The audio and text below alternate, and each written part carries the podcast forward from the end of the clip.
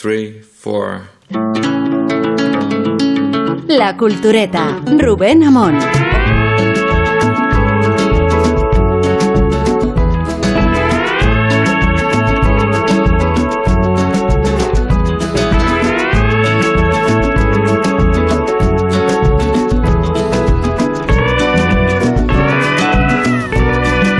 La experiencia de este programa nos ha hecho recelar del EGM, del estudio que analiza las audiencias, pero nunca nos ha hecho recelar de los oyentes.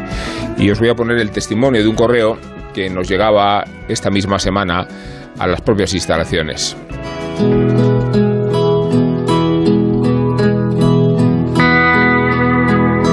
Soy un señor nacido en 1975, parco en palabras, pero gran aficionado a la filosofía y las letras, además de a su programa. Releyendo un ensayo del filósofo Arthur Schopenhauer, en el caso de la cultureta no hace falta hacer esta aclaración, bueno, releyendo un ensayo del filósofo Arthur Schopenhauer en respuesta a la pregunta formulada por la Sociedad de las Ciencias danesa y premiado por la misma, ¿existe la libertad la voluntad a través de la autoconciencia? No he podido resistirme a plantearos el tema del famoso libre albedrío. Que los temas filosóficos quizá no sean muy comerciales en los días que vivimos, pero sobre la base de ese escrito clarificador y luminoso, compuesto de razones y demostraciones, creo desde mi humilde opinión que puede servir de base para uno de estos maravillosos programas. Si la libertad no es un tema importante y serio del que hablar a pesar de las conclusiones a las que han llegado hombres más ilustres y de entendimiento más agudo, dígame usted cuál es. Sería para mí un placer que usted y sus colegas revisaran y leyeran dicho ensayo si les parece oportuno y deleitarme con sus comentarios y tertulia acerca del tema en cuestión y sus consecuencias. Con afecto, no diré el nombre porque no estoy autorizado para hacerlo ni desautorizado, pero, pero el caso es que igual el oyente no quiere que hagamos constancia de su nombre y de su apellido. Lo que sí hacemos constancia es de la postdata. He soñado con asistir in situ a sus estudios de ese posible programa, poder escucharles de viva voz, estrechar sus manos y abrir bien los oídos, que no la boca. Confieso que hasta he fantaseado con el obsequio debido. No me atrevo a escribir el tercer elemento en el que... Pero, ¿qué le parecen unas lenguas de gato y unas botellas de whisky?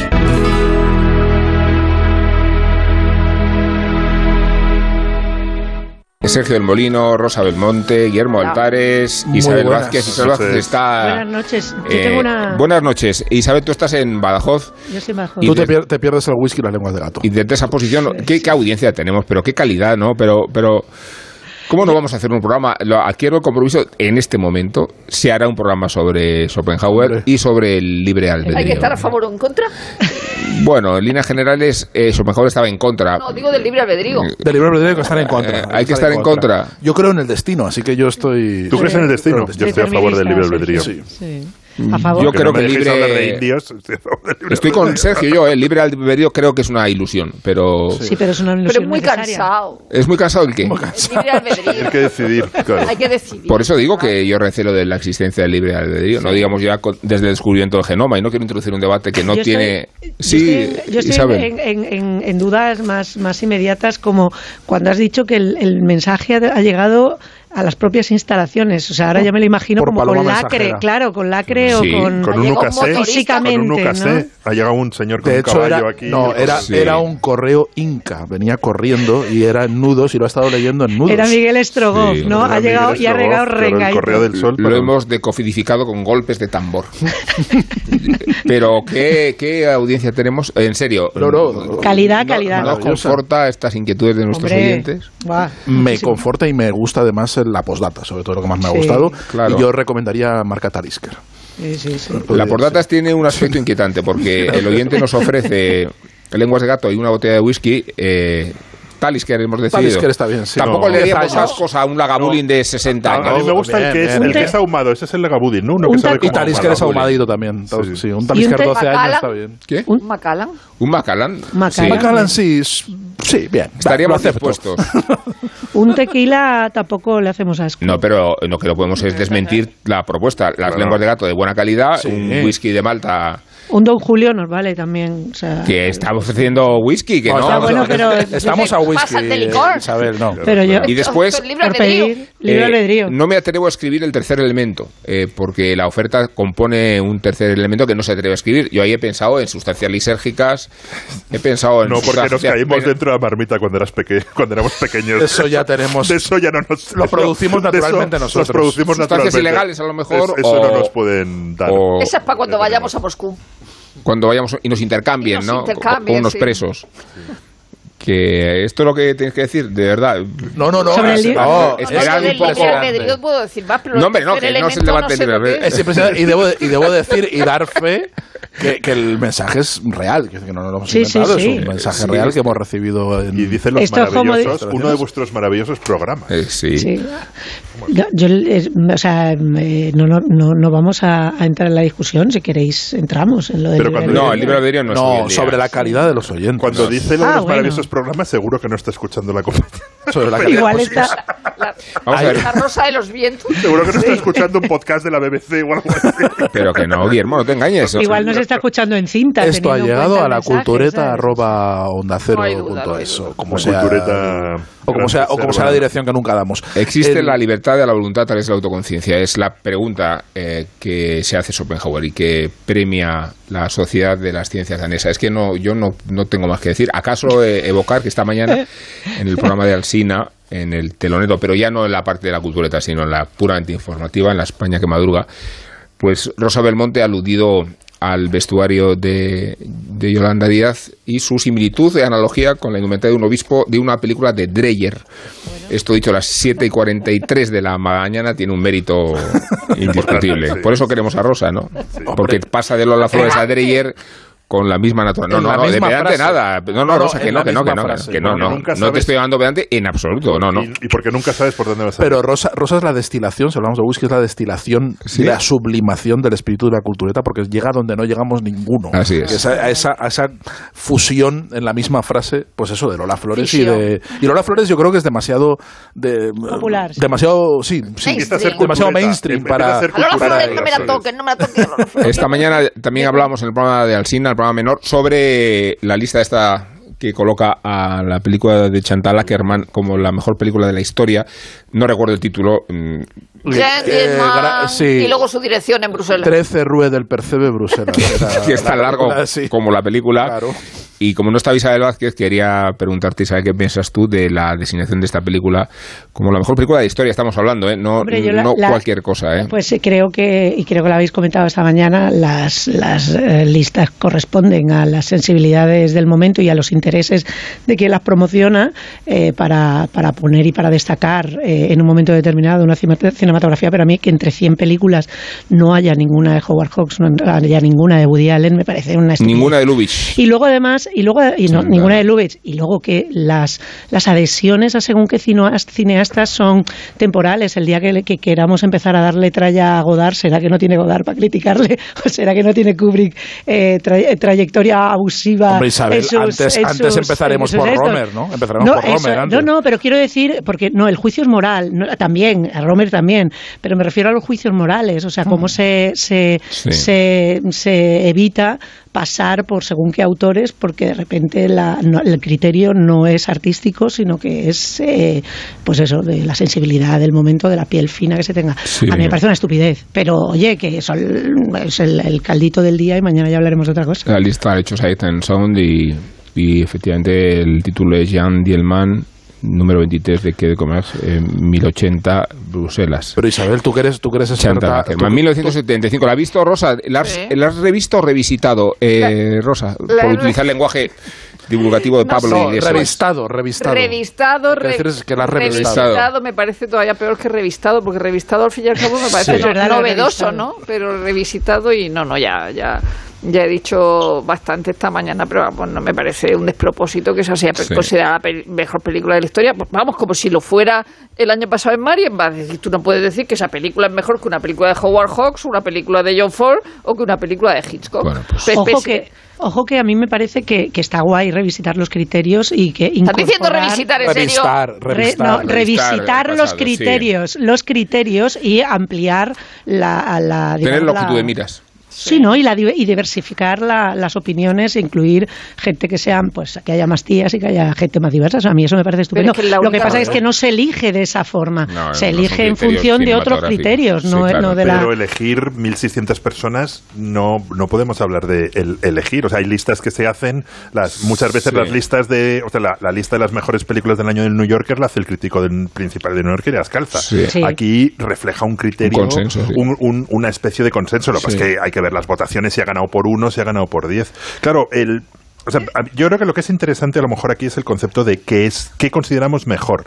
Mejor es lo más influyente, Sí. eh, me- mejor es lo que ha, que roto que- muchas normas del, del cine, mejor es lo que has lo que has disfrutado. Yo al, al votar lo pienso muchas veces. Es digo si me yo claro to- supongo que no sé vosotros yo he hecho el ejercicio de decir ¿y yo qué Sí. películas hubiese puesto y he dicho joder pues seguramente es que como la primera que se me ocurre es ET.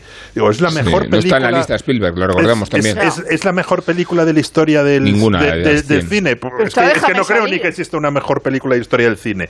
Pero es una película que, no sé, es un poco exagerado decir, o no sé si cambió mi vida, pero de la que recuerdo perfectamente las emociones de cuando la vi, eh, perfectamente aquel, aquel, aquella Navidad en que se estrenó. Además, en que tiene se 40 estrenó, años, eh, tiene aniversario. 40 años. Desde hace 40 Sí. años. Lo eh, recordaba Rosa también, pero en la clave de cómo ha pasado el tiempo sin darnos Sí, cuenta, Rosa, sí.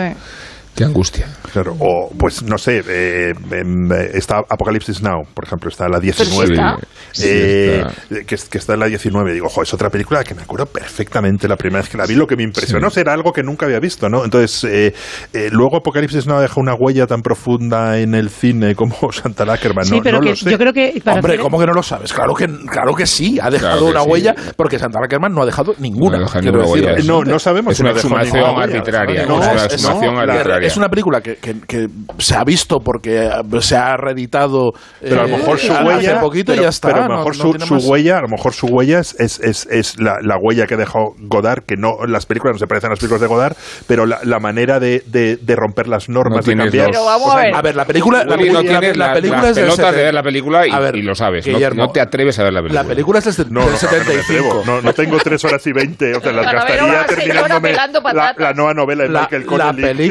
Película, Guillermo, la película es del 75. Ya está pasada de moda cuando se hace. Sí, ya decir, todo, ya, ya ha pasado la Nouvelle Vague, ya ha pasado todo. Todo el, el movimiento de. 1600 son muchos votos. ¿eh? Sí, que se dan muchos votos, pero, pero cuando dices, no, es que renueva, no, renueva no, eso ya estaba renovado. Es decir, ya, ya estaba Sí. apelando ya a, va- vamos a ponernos ya pedantes como los de of Sound, apelando a un paradigma extinto. ¿no? Estaría... eh, o, a- o a- re- o remedando una serie de, remedando totalmente, de- o sea, de- si- siguiendo ya una tradición que viene de- desde los años que 50. establecidos. Mira, Desde los años en- 50, en- desde hace 20 años. En el, pro- en el programa de hoy, por este orden, vamos a hablar de Simone Bailey y de Agatha Christie y no lo vamos a hacer por motivos de género ni por reivindicaciones, sino ¿Por la naturaleza misma de las cosas. Pues sí, decía Simone Veil que fue un gesto de coquetería rociarse con un perfume de Lanvin antes de quedarse desnuda en las duchas de Auschwitz. El frasco era de una amiga francesa. Sospechaban las dos que iban a registrarse las autoridades nazis en el campo de concentración. Lo compartieron como si fuera un ritual catártico, o empregador, o inocentemente rebelde. Luego les aguardaban la humillación y el maltrato, soportar el hedor de la carne muerta, contemplar sin quererlo el humo que evacuaban las chimeneas de ladrillo. Podría haber muerto Simone Veil, igual que murió su madre. La podrían haber despedazado y abierto en canal, pero, pero vino a redimirla una prostituta polaca que ejercía las funciones de capo. La deportaron a Veil al campo de concentración recién cumplidos los 16 años. Tuvo la suerte de llegar cuando el invierno había sepultado millones de esqueletos, pero la primavera fue atroz. Veil la evoca como si las lágrimas gotearan evocando el deshielo. Trenes de moribundos, ejecuciones industriales y una prostituta polaca, Estenia, que se apiadó de ella porque la consideraba demasiado hermosa para morir en el matadero. ¿Por qué? Simone Veil, lúcida, erguida, nunca encontró una respuesta demasiado convincente. Pensaba que la señora Stenia hizo un gesto de piedad filantrópico. Creía que también ella, genocida, ebria de sangre o no, profesional, necesitaba de vez en cuando demostrarse humana. Los soldados ingleses la colgaron de un árbol y la exhibieron como un monstruo de guerra. Veil tiene un recuerdo distinto, incluso entrañable de ella, sobre todo porque la jefa del campo, gritona, andrógina, cruel, también se vino a salvar sin condiciones ni matices la, la vida de su madre y de su hermana. No soy una mujer pesimista, me creo optimista, aunque desprovista de ilusiones. He conservado lo terrible de la experiencia de Auschwitz con una convicción de que los hombres son capaces de lo mejor y de lo peor. Es falso, por ejemplo, que no hubiera solidaridad en los campos de concentración. Mis mejores amigos los he conocido allí. Sabemos que hemos vivido una experiencia terrible, pero nuestro punto de vista escapa del victimismo. Es formidable que hayamos salido vivos. Recordaba Simone Veil con una entrevista que le hace yo mismo hace unos años. Ella había aprendido a convivir con el privilegio que no tuvieron otras mártires, pero todos los días, todos, se le presentaban situaciones cotidianas que evocaban el horror. No soportaba, por ejemplo, hacer una cola en la panadería, ni desnudarse con otras mujeres en un vestuario común. Le estremecía mirar de reojo el número azul con que la erraron. Echaba de menos a su madre, que murió en su tifus en el campo germano de Mauthausen. Estenia, la meretriz polaca, les encontró acomodo allí para evitarles las duchas del gas. Trabajaban en las cocinas, sustraían los mendrugos de pan y también algunas sobras. Tantos años después, decía, me doy cuenta de que no he podido resignarme a la desaparición de mi madre. No la he aceptado. Cada día, mi madre, la tengo cerca y, sé que todo lo que podía hacer en mi vida se lo debo a ella, escribía Simone Weil en un pasaje de sus memorias. Su padre y su hermano desaparecieron en un campo de concentración de Lituania. Los deportaron porque eran judíos y porque les iban bien las cosas. El apellido Jacob los delataba ignominiosamente, a decir de los nazis, de predadores. Simone jamás ha renegado de él, pero las leyes francesas la obligaron a utilizar el patronímico del marido, una concesión administrativa que en absoluto distrajo el compromiso histórico de Simone Weil con todas las mujeres, cuando no era fácil serlo, mujer, judía, promotora de la ley del aborto en Francia conservadora, la de 1975. Recuerda que la insultaban y zarandeaban en la calle, la reprochaban haberse alejado de Dios, aunque el presidente Giscard d'Estaing, católico practicante, estuvo a su lado para llevar la ley al Parlamento. Una mujer con suerte, decía de ella misma, Bell, y no con sarcasmo. Pensaba que no hubiera vivido más de 90 años siendo un hombre, ni 16 tampoco. Y se acuerda de su madre todas las noches y de Estenia todos los días, preguntándose ¿por qué? Porque ella fue la elegida. ¿Cómo no vamos a ser conscientes de la necesidad de unirnos para apoyarnos mutuamente y resistir así cualquier retorno del totalitarismo? Tenemos que permanecer juntas, no podemos separarnos. Ya no estamos allí, Simón. Hemos vuelto. Estoy muy orgullosa y mamá también lo estaría. Mi esperanza. Felicito a la señora Bale por su elección. La puse en Europa.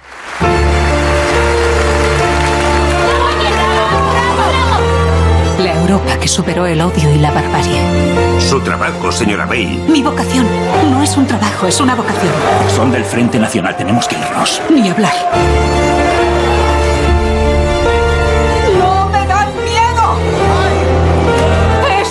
Sobrevivido a cosas mucho peores. Tenía tu edad.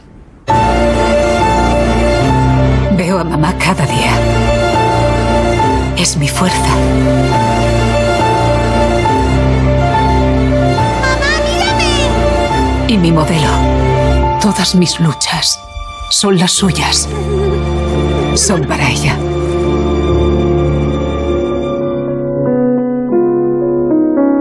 Bueno, este es el tráiler de la película que se ha estrenado este viernes en las salas españolas, precedida por La Devoción en Francia, biopic de Oliver Dahan, cuyo inventario de mitos ya había llevado al cine los milagros y las vidas de Grace Kelly y de Edith Piaf.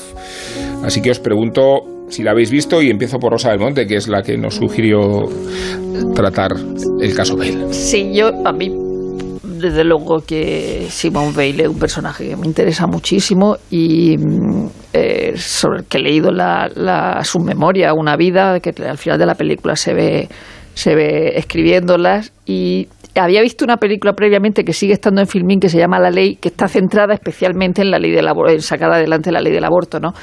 Eh, la película esta de, Elsa Silverstein, que es la, la, actriz que la interpreta, que tiene 52 años y, y, la interpreta desde los 38 a los 87, pues evidentemente tiene mucho maquillaje, tanto a los 38 como a los, a los 87. Y es un empeño personal de ella y de hecho es un empeño personal de ella llamar al director porque había visto ya la, la película sobre Piaf y ella está muy interesada y ella lo, la, la, conoció eh, porque le entregó un premio a la Universidad Hebraica de, de, Jerusalén y luego ya mantuvo con ella alguna relación. Y es verdad que es imposible, al contrario que en la película La Ley, que es una película más modesta y que probablemente ha visto menos gente, esta película abarca toda la vida de, de Simone Weil. es difícil, pese a que la película dure más de dos horas, abarcar la vida entera de Simone Weil, porque ya solo con Auschwitz te hacen la ley, una película, con el aborto te hace una película, con su mandato al frente de la ORTF te hace una película. Es decir, que ella, ella fue mm. muy contraria, por ejemplo, al, documental del hijo de, de, de, de, porque mostraba a todos los, franceses como colaboracionistas y ella decía que eso no era cierto. Y entonces ella no podía aprobar esa película, por supuesto era absolutamente contraria a La vida es bella, porque dice que eso no ha pasado nunca en ningún campo de concentración. Eh, la película es muy sentimental, también tiene un efecto pedagógico que es que es verdad que, es lo que está probablemente triunfando en Francia y además, según ha dicho la, la, actriz, entre muchas chicas jóvenes, y eso está bien, ¿no? Hmm. Eso está bien. Y sobre todo, ella, la actriz también, también ha, ha, dicho que cuando ella habla con Simone Veil o con, o con, o acordáis de la, del, cuando hablamos del libro de la rabina, que hablamos de la amiga, de, de, la rabina y, y, hablamos de la, de la amiga de Marceline, Marceline, Loridani Benz, que tiene su, su libro, en, está escrito, está en Salamandra, que se llama y tú no regresaste porque si a Simone Veil se le murió la madre en el, en el campo de concepción de Mauthausen después de haber pasado por, por, dos campos más, a, ella se le, se le murió, se le murió, ah, bueno, mataron al, padre que también que fue, que fue con, con ella a, los campos de concentración. Entonces, eh, eh, eh, Elsa Faberstein dice que ellos fundamentalmente toda esta gente, tanto Simone Veil como Marceline, como toda la gente con la que he hablado, tienen la idea, la obsesión de la transmisión que esto no se olvide, que se, que se cuente, que no se olvide. Entonces, pese a que la película quizá me gusta más la, ley que esta, me parece que el efecto pedagógico de, de, la película no está mal, pese a que tenga sus ratos sentimentaloides y, y, todo eso, ¿no? Pero es una figura importante eh, con lo del de aborto, es decir, ha citado a, Giscard, eh, eh, ella cuenta en, su, en sus memorias que Michel Poniatowski, que era el, mayor confidente de, de Giscard, estaba en el mundo y le hacía ver que, era un problema de salud pública, porque había anuncios en las farmacias para ir de excursión a, a, hacer aborto, igual que se puede ir de excursión desde Cracovia a, Auschwitz, ¿no? Y que entonces le convenció de que, de que era importante acabar con, con, eso. Y entonces eh, la hace ministra de Sanidad y Giscard, que es el primer ministro, que también es un poco, eh, tiene un poco de desdén en el sentido de las mujeres siempre se han arreglado eh, con estas cosas, que se, que se arreglen ellas y, y por eso era también partidario de una ministra, una mujer ministra de Sanidad, también ayuda en alguna, de algún modo, aunque Giscard sea un poco, ya te digo, tenga un poco de desdén con el asunto, pero claro, es que el problema de, de una mujer que hace determinadas cosas en una época como el año 74 desde un partido conservador decir, las mujeres pueden hacer cosas y les dejan los hombres que están alrededor y que mandan más que las mujeres. Es decir, que está muy bien que las mujeres sean, sean buenas para hacer una cosa, pero, pero tú no puedes hacer una cosa eh, como, como, la ley del aborto si los hombres que tienes alrededor no te, no te apoyan. Ya no digo la, la, votación y, y, todo eso. Y entonces... Eh, que, es un personaje fundamental del, del, siglo XX, desde luego, quizás sea un poco, ahora lo ves con bastante nostalgia viendo la película, el elogio de Europa y Europa como salvación y todo eso cuando ya se hace, eh, la, la, primera presidenta del Parlamento Europeo y, en el fondo es una persona con la que hemos convivido, es decir, que hemos visto a esa señora. Eh, eh, luego hay una, hay una entrevista en la, en la en la televisión francesa maravillosa, que no es la que, la que reproduce, aquí reproducen un documental que no es ese, pero hay una entrevista maravillosa de la televisión francesa cuando el entrevistador le dice, ¿se puede usted quitar el moño? Dice, es que, es que siempre la vemos con moño, y entonces ella hace así, y dice, ah, bien sûr.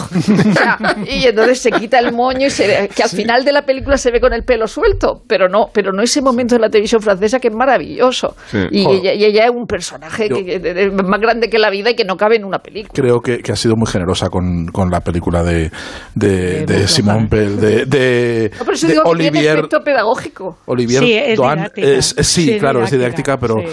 Pero ojo, la película de verdad es no, no es que sea floja, yo creo que es incluso en algunos momentos no no es muy, muy efectista y no Simón, hace- no a la película. No, no, claro, por supuesto, por supuesto, sí, no, no, no, digo, solo me, me ha sorprendido lo- con, con- como tú eres eh, esa, esa generosidad, esa manga ancha que has tenido con, con la con la película, porque creo que creo que no la merece. Eh, creo de verdad que, que la eh, la película es un biopic muy melodramático, eh, con, una, con una narrativa contada en desorden y con, con saltos temporales, eh, yo creo que gratuitos. Creo que no, no se justifica el, el hecho de no, de, de- de no contar la, la vida de Simone Bale de una forma mucho más convencional y, y contarnos la, la historia cronológicamente, porque además la- en, en todo lo demás la película es muy convencional Creo que y es tiene una un horror vacui. película. Sí, no, por supuesto, Sí, por supuesto, por- pero voy a, pero voy a aprovechar y voy- luego hablamos de Simone Bale, o retomamos la figura de Simone Bale, pero por, por, por hablar de la película, que a mí me, yo, yo, yo de verdad que me, me iba, bueno, enfadando no porque no, no me enfado por nada, pero sí que me, me daba, me daba un poco de pena el desaprovechamiento, el, el, eh, que, A mí no me ha parecido mal, ¿eh? La Ojo, película. pues la No película tiene, parecido tiene un horror vacui, un horror vacui musical, que está todo el ver, a ver. rato, todo el rato edulcorada, todo el rato eh, subrayando el sentimentalismo. Eh, creo que además convierte a Simone Bale en, en, un, en un personaje, bueno, en lo, en lo que realmente probablemente se, se, se convirtió a partir de su, de su entierro en el Panteón, que es una, pues eso, una, una, una heroína de, de, de Francia y una, y una heroína de la República y algo y una, un, un busto en bronce, ¿no? Una cosa que es, es, es casi un homenaje oficialista. Y yo creo que la figura de Simone Bale merece muchísimo más. Merece que- una aproximación mucho más. La, la- y, la, y la película es un tostón. Ser una es un que tostón, no me- ¿eh? Por cierto, que no me ha encantado. hacer aburrirte, que te aburra. Ah, la bien, no peripecia de Simone. Bale creo que es muy meritorio eh, para mal. Eh, en- A ver, Guillermo, para- decisión de la película, luego habla A mí no Isabel y luego ya hablamos que- de la propia que- cre-. Creo que tiene dos cosas, eh, o sea, eh, no es una gran película, pero es una película que primero te permite descubrir al, al personaje de una manera muy didáctica y creo que tiene dos cosas difíciles de, de contar, bien contadas. Creo que Auschwitz está bien Sí, contado. sí, creo sí. que la llegada de Auschwitz es muy buena y es, y es muy difícil. Siempre piensas en eso de... de de si hay una manera de contar en, en- en ficción, digamos, más allá del documental Auschwitz. Y esta película lo consigue. Creo que las escenas de los barracones, creo que, la, que el caos de la llegada. Y el caos eh, de Mauthausen eh, cuando está eh, hecho una porquería, ni, ni las, orden. las ni- marchas de la muerte están bien contados cinematográficamente, creo que tiene valor. Y creo que la parte de la guerra de Argelia es, es muy interesante. Cuando ella va a Argelia y va a visitar a los prisioneros, donde la República Francesa los tiene en unas condiciones hor- horrorosas de la peor de las, de, de las, de las dictaduras y, y esa humanidad que defiende. Y creo que dices, e- ella fue la primera presidenta del Parlamento Europeo elegida a sufragio universal, donde dice esa frase preciosa de haber hecho Europa me reconcilia con el, con Ah. el siglo XX. Creo que esa sesión de nuevo plenaria del, del Parlamento Europeo están bien contados, que es, di- es difícil reflejar esas realidades. Eh, luego sí, tiene una parte muy, muy, mm, sí, muy sentimental, um, eh, un poco facilona. eh, Yo creo que la estructura es caótica porque ella lo, lo que reproduce es cómo eh, ella es capaz de contar Auschwitz, ¿no? Que es una escena muy buena cuando le, eh, no me acuerdo qué cargo es, y le ponen a hacer un muro y lo hace fenomenal Mm. y dice, oiga, usted sabe manejar eso, y dice, claro, es lo que hacían los campos. Y de repente toda Francia descubre que esa señora está tatuada Ah. y, y- y- y- y tiene un tatuaje y estuvo, y estuvo en Auschwitz, ¿no? Y, y- y toda la vuelta de la culpa. Eh, no sé, a mí la película me ha interesado mucho, la, la he visto, no, no, no me ha aburrido nada y conocía mu- muchas cosas porque además justo había estado leyendo, no, no lo he leído entero, pero he estado picoteando bastante un libro que acaba de publicar Pretextos, que es Simon Bale, Amanecer en Birkenau, que son textos eh, recopilados por, por David que me llegó, me llegó al, al periódico y, y- y me, lo, me lo llevé un par de veces en el, en el metro y, y iba leyendo cosas. Y, y, o sea que es un personaje que tenía relativamente fresco, sobre todo me, me impresiona mucho la... eh, Qué en buena este- edición, ¿no? Estoy viendo el libro. Sí, es un libro precioso. Me impresiona mucho la parte de Auschwitz, como Sí. cuenta eso Auschwitz, que luego volveremos. Y luego me impresiona mucho cómo cuenta la, la- la muerte de su hermana, ¿no? Porque ella tiene Mm. la, la enorme tragedia de los campos, donde, como ha contado Rubén, desaparecen eh, su padre y su hermano. her- hermano, que son llevados, Lituania. eh, eh, o sea, uno de los se los llevaron a Lituania y los fusilaron en un bosque, y su, su madre muere al final. Y claro, la hermana muere en 1952, siete años después de haber sobrevivido a Auschwitz, muere en un accidente de coche y ella dice, su hijo dio sus primeros y sus últimos pasos en nuestro jardín, fue un verano que pasamos juntas, ¿no? Mm. Y, y eso es una cosa que te impresiona mucho, que yo creo que en la película, bueno, no, es, no está tan bien contado esa idea de ha sobrevivido a Auschwitz, ha sobrevivido a todo y sin embargo era un accidente banal de tráfico se, se acaba su vida, ¿no? Entonces, no sé, yo es una película que, que recomendaría, evidentemente no, no es para la lista de las 100. de- Bueno, de- espérate. es mejor. Da- dales, dales un par de años. Isabel, ¿qué te ha parecido a ti la, la película? La película, o sea, yo creo que hay- no hay que dejar de lado que Oliver Dunn es un director, es un realizador solvente, que tiene eh, cierta mano para, para retratar eh, fragmentos eh, pequeños y de corto recorrido. Es un director de, de- de videoclips, sobre todo, es un, un realizador de, de- que, que no tiene mala mano para el diálogo, pero que no es incapaz de mantener, y eso lo ha demostrado además con sus películas anteriores, durante un largo tiempo una estructura narrativa sólida mm, más larga de, de tres minutos, que es lo que, lo que duran cada uno de esos fragmentos que componen en este collage que es la, la, eh, la mujer del siglo, Simone Bale. Eh, si os dais cuenta, no existe una estructura general eh, que vaya acumulándose. Es una señora que va pasando páginas de un álbum de recuerdos, pero ese, eso podría ser en sí eh, una historia, es decir, él podría armar eh, ese, ese recuerdo o esa trama desde la, desde la vejez con, con una, digamos, algo, un esqueleto dramático mm, fuerte y tampoco lo hace, simplemente es pues una señora que está viendo su vida y está pasando y cada uno de esos fragmentos es lo que compone las unidades dramáticas que tienen una intensidad de un consumo muy inmediato. Entonces se consumen eh, como, como los vídeos de YouTube, tiene mucho que ver con el cine de ahora y con lo que con lo co- como se ve el cine ahora, que es eh, lo que lo que capta nuestra atención durante un momento, nos emociona durante muy poquito, pero somos incapaces de prestar atención durante un largo rato. Entonces, entiendo que es una película que, que se responde a, la- a- a la- a las necesidades de atención de un público contemporáneo, pero a mí me, me- me resulta francamente insatisfactoria porque, como decís, se trata de una vida que solamente cada uno de esos segmentos merece una hora y media de, de- de estructura convencional.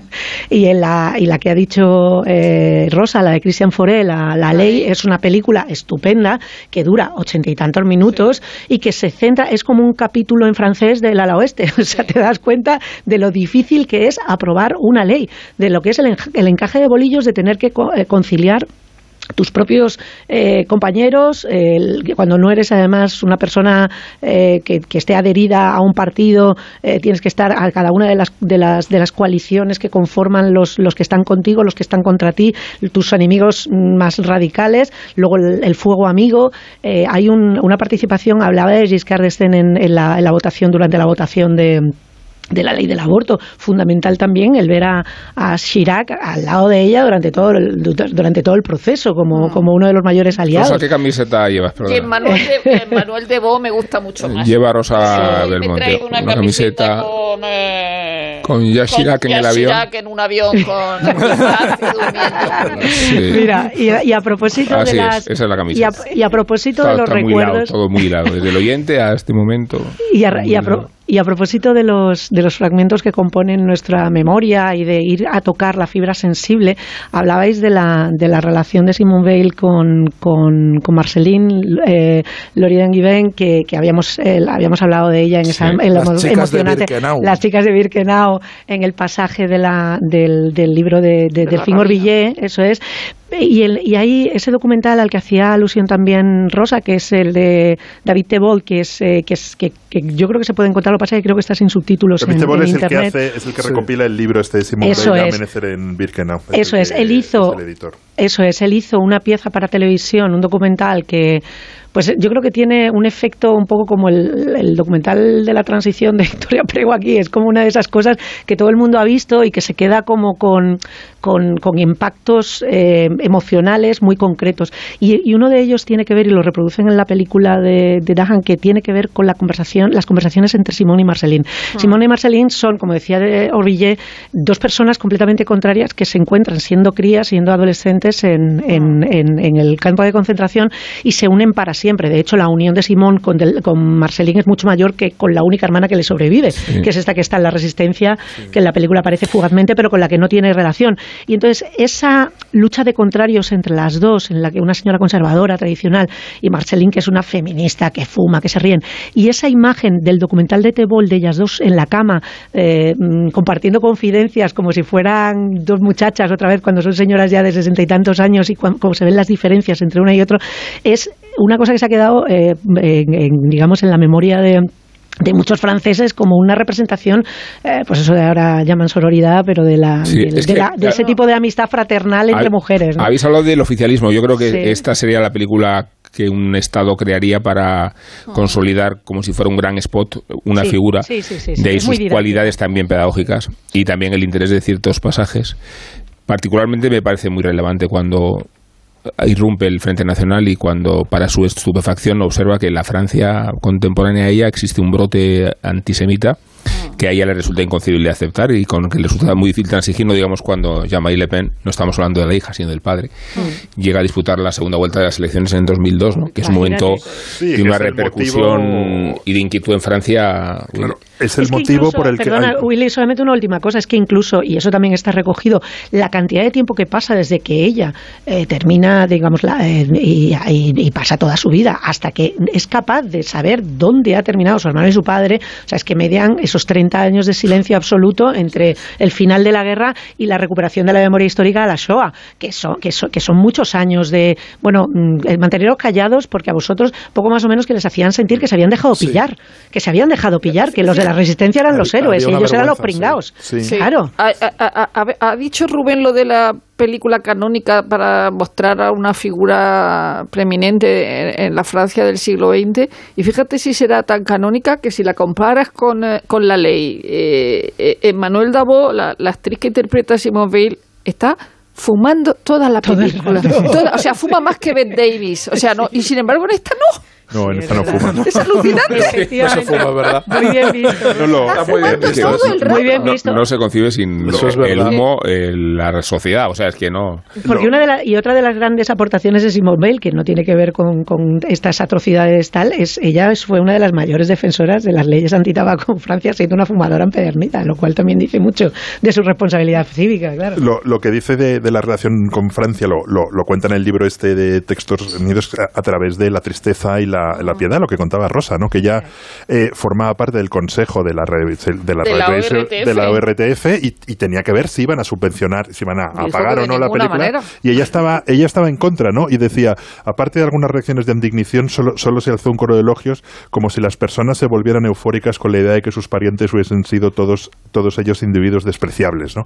Y eso es algo que gira en la película también en la parte de Argelia, ¿no? Donde ella se revela cuando descubre las condiciones carcelarias y luego las- la Sí. tortura, la tortura en Argelia y las desapariciones, ¿no? Entonces ella, claro, eh, una cosa muy, muy interesante es, eh, es eh, las familias de las que viene, ¿no? Ella como Dreyfus, de, como la familia de Dreyfus proviene de familias judías eh, laicas asimiladas en la sociedad francesa y que en todo momento piensan que a ellos no les puede pasar nada porque ellos son republicanos, porque ellos han luchado en la Primera Guerra Mundial, porque ellos están asimilados, porque forman parte de la República. No, no conciben Como los protagonistas de esa- Holocausto. Claro, no, no conciben, como los protagonistas del Holocausto, no conciben que esa Francia la- laica eh, pueda Vaya a dejarles vaya a dejarles y, claro. y- y eso en la película se ve muy bien que los que los detienen no son los LS, no son los SS sino los que los detienen y Sí, los que hacen la es. racia en su casa son la es, es- es la milicia colaboracionistas. que es precisamente lo que describe la, la pena y la piedad y luego Claro, y luego la, dice- la, Pero ella dice que es falso que todos fueran colaboracionistas. También dice en sus memorias que, se-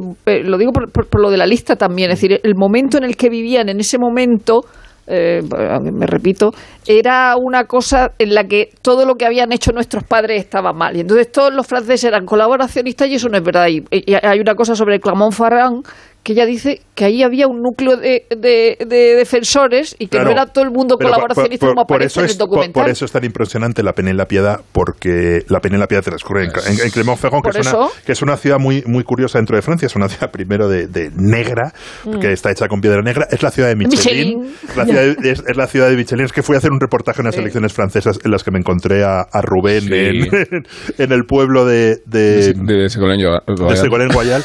Y, y es, es una ciudad mar- marcada por eso. Tiene tres cosas. Es la ciudad de Michelin, la ciudad de la pena y la piedad y la ciudad de mi noche con mod. Entonces, claro, eh, entonces tiene, tiene mucho... La peor de ellas, la tercera. Tiene, tiene mucho... A mí me encanta. Yo la hubiese Robert, votado en mis la 10, buena. en mis 10 hubiese metido mi, mi noche con mod. Y lo Es que tiene claro que es que aguanto. Clermont-Ferrand fue uno de los grandes centros de la resistencia. Ah. Fue precisamente Auvergne, la región de Clermont-Ferrand, porque era una región muy, muy montañosa, donde había mucha gente en, la- en el, en el maquis, que es básicamente irte, al bosque, ir- irte al bosque, y a la vez fue una región muy colaboracionista. O sea, se dan las dos cosas, ¿no? Y ella reprocha La Pena y la Piedad que grabaron a resistentes, pero nunca emitieron esas grabaciones. Sí, ¿no? sí, Porque sí. lo Es que, que sí. quería. Me parecía que todo el mundo había claro, colabora- claro, lo que colaborado quería, con los nazis. claro, pero lo que quería Ophuls es, es romper el- la narración golista de que todos los franceses fueron resistentes. Y ninguna de las partes es verdad. No todos los franceses fueron colaboracionistas, no todos los franceses Se fueron resistentes. Hay, hay- judíos. hay- hay una película muy bonita que se llama El, el- El viejo y el niño, Mm. que cuenta la historia de un, un niño judío escondido con un señor petanista profundamente antisemita que no sabe que el niño es, que es judío y lo adopta como abuelo. Y es una película que creo que fue Truffaut lo que dijo, muestra lo que hicieron la mayoría de los franceses durante la ocupación, que fue básicamente nada. Ni estuvieron ni, ni- ni de un lado ni, ni del otro. Pero to- todo esto, fíjate, viene la, la condición eh, judía asimilada de, de Simone Bale, creo que eh, va, mm, ma- trasciende más allá de la, la- de la idea del, del colaboracionismo o no, sino que es, es un problema irresuelto en la Francia republicana durante mucho tiempo a lo largo de su vida, que, que no solo viene desde Dreyfus, y que creo que se manifiesta también en su lucha de la ley del aborto en, en- en el otoño del, del 74, donde yo creo que resurge buena parte de, lo, de toda la de, de, de, de toda la, el proyecto republicano inconcluso o que no que no ha llegado a hacerse realidad el, el ideal de, de la laicidad y emerge esa Francia de, de, de Carcundia que nunca ha dejado Bueno, de el existir Frente Nacional que está ahí, y, que, y que siempre el Frente Nacional ahí, está ahí sí no bueno Ca- cada vez está más fuerte, de hecho. Está- Cada vez está cada vez más fuerte, De pero- pero emerge- Lo han limpiado, emerge a lo, partir lo- de ahí, lo- pero- lo han intentado limpiar con, Por con, con kosher de esto de. Pero vamos, Pero hay que olvidar que el fundador ha sido procesado dos veces por decir que no existían las a lo que a de lo que gas. voy es que Sim- Simone Bale viene de, esa, es. de, de esas familias viene de, del viene entronca directamente con Dreyfus que es un punto de inflexión un punto fundamental para, para entender eh, la historia francesa y los y, y los conflictos de, de- de Francia. Y creo que su cruzada contra el aborto tiene eh, contra el aborto no su cruzada a favor del aborto. y por y, y con la con la ley tiene mm, tiene más que ver en ese momento. Quizá hoy lo, lo vemos eh, desde un punto de vista estrictamente feminista pero creo que tiene un- un- una dimensión muy política que, es- que entronca con esa idea de, la llevar la laicidad Pero hasta sus que- últimas consecuencias en Francia de cosa que, no eso, ella, lo del feminismo, eso ella misma lo, lo solucionó eh, enseguida. Es decir, ella, como he dicho, como Michel Poniatowski le dijo a, a Chirac, a, perdona, a Giscard, y Giscard eh, manifestó continuamente en los medios, había que acabar con el aborto clandestino y con la inseguridad de las mujeres eh, médicamente. Entonces, lo planteó como una cuestión de salud pública y no de feminismo. Eso lo tuvo clarísimo. Y luego ella vio las contradicciones del feminismo en Francia, porque cuando ella llega al gobierno, a la única que conocía era François Giroud. Todo hay que decirlo, las dos personas mejor peinadas de Francia en todo el siglo XX, eh, Simone Veil y Sí, François Giroud. Y entonces pensó, dice, bueno, como está François Giroud, ella está al cargo de la co- de condición femenina, que se llamaba su secretaria de Estado o lo que fuera, porque creo que no era un ministerio, o si era un ministerio se llamaba condición femenina, que podría colaborar. Dice, pero pronto se dio cuenta de que a Giroud le importaba un pito la causa de las mujeres. Dice, y dice eh, en, su, en su memoria, su militancia y su compromiso real a favor de la causa de las mujeres eran sin duda menos fuertes que lo que dejaba traslucir su sentido mediático fuera de lo común. Pero Giroud, por su parte, era muy lúcida y de Giscard llegó a decir probó que la línea entre machistas y feministas no coincide necesariamente con la división entre la derecha y la izquierda. Lo que pasa es que, eh, si recordáis, yo creo que Simone Veil aglutina toda la pujanza del movimiento feminista que encabeza Ah. Simone de Beauvoir y que tiene un Sí. peso en la sociedad y en la intelectualidad enorme. dos, dos Simón una Sí. a la izquierda y otra a la derecha Eso es. Ah. Y, y después que ella misma sostenía que la clave de su porvenir y de su existencia fue ser mujer. Precisamente por haber sido la excepción a todo, eh, eh, empezando porque salvó la vida por ser mujer y porque el hecho de ser mujer, aunque fuera por el hecho de excepción, fue el camino que le abrió todas sus puertas y todas sus reivindicaciones. Eh, claro, estamos viendo no, no desde el igualitarismo, sino de la excepción, siempre desde la excepción. Porque era guapa, porque era lista, porque tuvo suerte y luego porque eh, vuelve a impresionar hasta qué punto, si no media un accidente como el de su hermana, la longevidad de los supervivientes de, de los campos y de concentración. Se- sobrevivió- Solamente una, cosa, eh, solamente una cosa con respecto a la, a la, a la excepción. Creo que la, que la, la, la medida de la, no de la inteligencia y de la habilidad. mujer, lo que quería Sí, decir sí, sí, es sí, que sí, porque sí, sí, fue mujer consiguió abrir esos Total, caminos. total, y creo, pero creo que la que la, la medida de la inteligencia de, y de la habilidad de esta mujer, sobre todo en la la, en la negociación de la, de la ley del 74 eh, se calcula en tanto en cuanto es capaz de eh, estar conciliando eh, cada una de, la, de los intereses, bien de la, de la, la feminista, que tal y como lo estaba explicando Rosa, pero también el, el ser capaz de advertir que, que de, de, esa manera era, iba a ser absolutamente imposible eh, llegar a buen puerto. La, el triunfo absoluto es eh, ver a señores católicos declarando en el, en el Congreso yo contrario a mis a mi, digamos a mi a mis profundas creencias necesito aprobar esta ley en, en favor de los de los desfavorecidos. El conseguir eh, llevar a, hasta ese punto a, a, digamos posturas absolutamente irreconciliables y contrarias a, sí esa ley es el, es el triunfo absoluto Por, y es lo que te da la medida real. Y además, quiero decir, y, y, con el tema de la, de, la, de la excepcionalidad, lo que quería decir es que también una de las mayores críticas que, que arrastraba ella tenían que ver con, con, su actitud impasible y con su falta de feminidad dentro de que no, dentro de que era una señora que se arreglaba, que tal, que era muy guapa, todo lo que tú quieras, pero no era eh, sensible a, a, esos ataques y no se echaba a llorar, por decirlo de alguna manera. O sea, estaba de alguna manera eh, pétrea ante, ante cualquier tipo de ataque, teniendo en cuenta lo que, lo que llevaba encima. Claro, eso es lo que le hace todavía más fuerte, so, so, el no ser sensible a ese tipo de, de, ataques que en un momento determinado podían haber derribado cualquiera si cualquiera no hubiera tenido esa experiencia vital. O sea, claro. se, su capacidad persuasiva en, en, el 74 con la ley del aborto, aparte de lo que ha comentado Rosa, que es clave, ¿no? Y cómo, cómo lo enfoca como un problema de, de, salud pública tiene que ver también con su con la con cómo apela a los valores republicanos a la, claro. a, la, a la, médula de los valores republicanos no esto y, es política cómo, es que lo que habla y, es de política, dentro dentro de un movimiento que no olvidemos que es un movimiento conservador el movimiento de, de, de Gaulle pero un movimiento que, que intenta eh, que, que, que, intenta mm, sacar la médula la médula de, republicana de, Francia y convertirlo en la identidad eh, la, y la seña la derecha civilizada la, la derecha civilizada que viene que sí. viene que es una, una derecha antifascista, ¿no? Una derecha claro. profundamente antifascista sí. y laica. Y muy, y muy laica, y entonces él, ella apela a eso, lo conoce muy bien y lo conoce además desde su posición de judía, de judía asimilada, que, que, que, que son un grupo eh, social muy minoritario en Francia, muy importante, claro, muy relevante, que ha tenido un, un, un papel histórico fundamental desde, desde Dreyfus y que más allá, más allá de la experiencia del holocausto que, que, que lo marca eh, rotundamente, parece que durante un tiempo han sido los únicos que se han creído de verdad el discurso de la laicidad y que, y que además apuestan por ello eh, y lo apuestan todo, apuestan sí. el todo, ¿no? Y, y, todos son los más comprometidos y son quizás los que eh, de, desde, desde, su, desde, desde su identidad eh, cultural asimilada y diluida en, en Francia son los que tienen quizá mayor razón biográfica y mayor, eh, y mayor capacidad de convicción para, para, poder rescatar eso y para poder recordarle al país quiénes son y qué es lo que y, y, y cuál es eh, hacia dónde tiene que ir esa, esa república, ¿no? Pero a la, vez, y a la vez yo creo que también es, es el momento en el que despierta eh, por, por reacción despierta pues el, el monstruo del, de, del Frente Nacional y despierta esa, y esa, hay, esa, otra Francia antirrepublicana. Hay una cosa muy bueno, curiosa, es, es que la ley se aprueba, la ley se aprueba en el 75 y hasta el 82 no se vota no la, se la, la, financiación no se financia, de la ley, ¿eh? que sí, esto no fue así. No, no, ya tenemos aquí. Claro.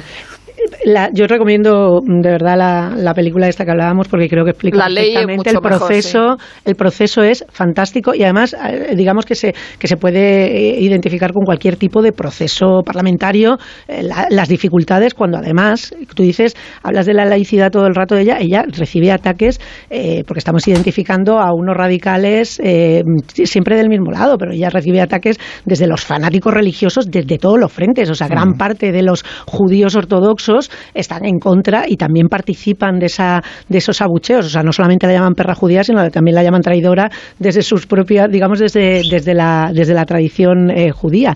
Eh, yo quería hacer un apunte cinematográfico antes de que dejemos eh, el, el, tema de Simone Bale, porque no quiero tampoco dejar de lado de que le hemos dado un poco de caña a la película de Oliver Dahan, pero creo que tiene varias ideas, eh, pues eso, emocionales bien plantadas, y una de ellas creo que es la, la elección. No, no Los es créditos. Buen, no, él es, él es, buen realizador, o sea que una cosa no quita la otra. Yo creo que no es capaz de contar una historia más larga de dos minutos, pero oye, hay que, hay que dar, eh, eh, reconocer los méritos.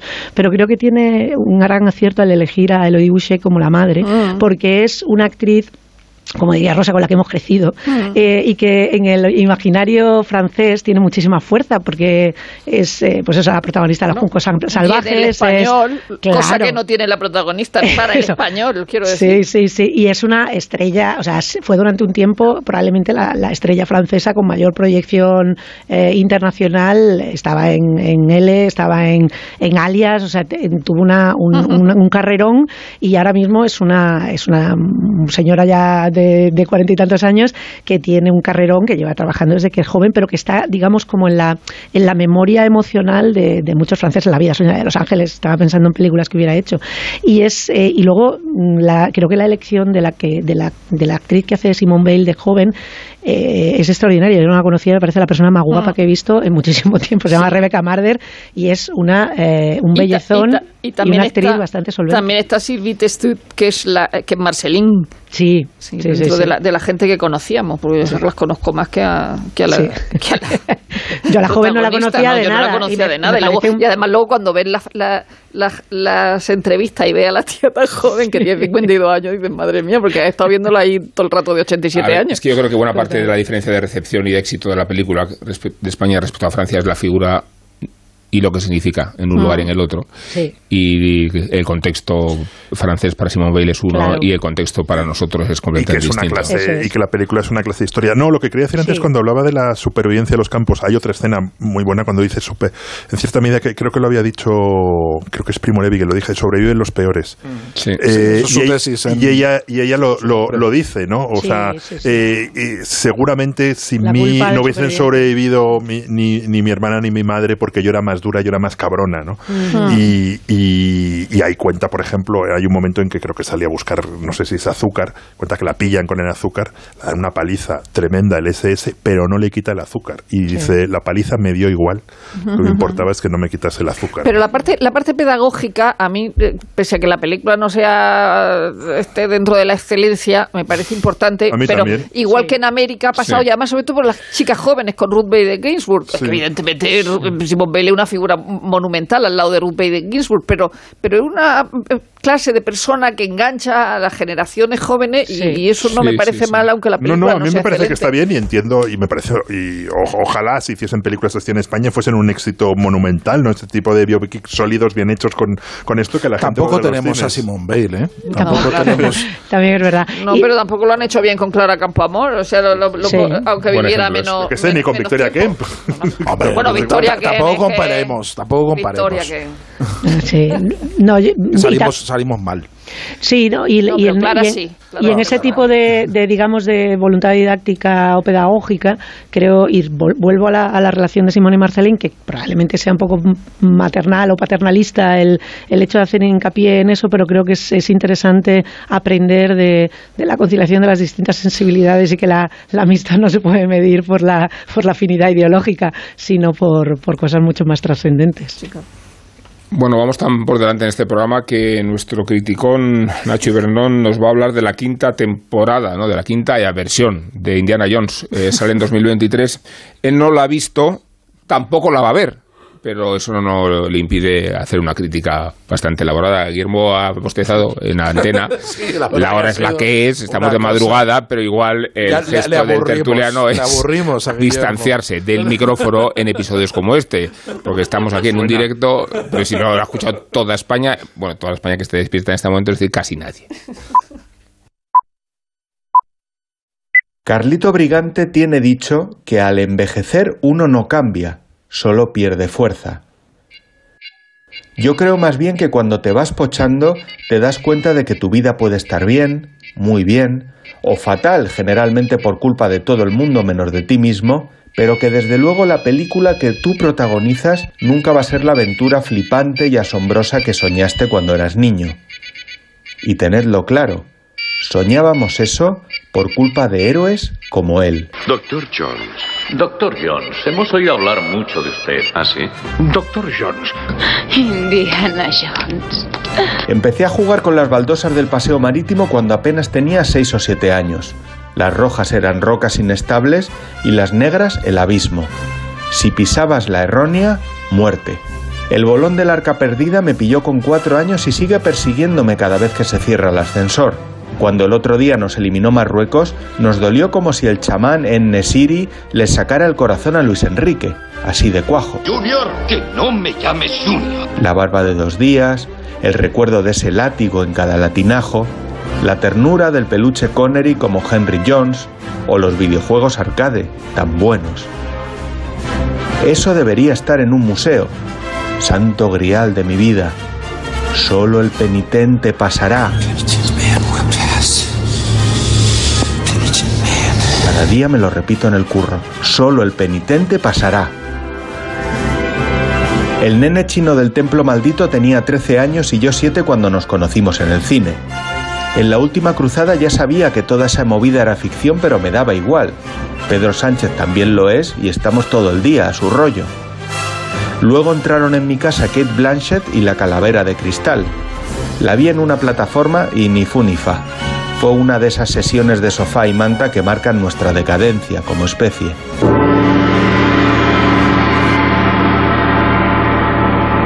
Ahora necesito otro Indiana a lo grande. Necesito creer, disfrutar, soñar a lo bestia saltando de un tren en marcha.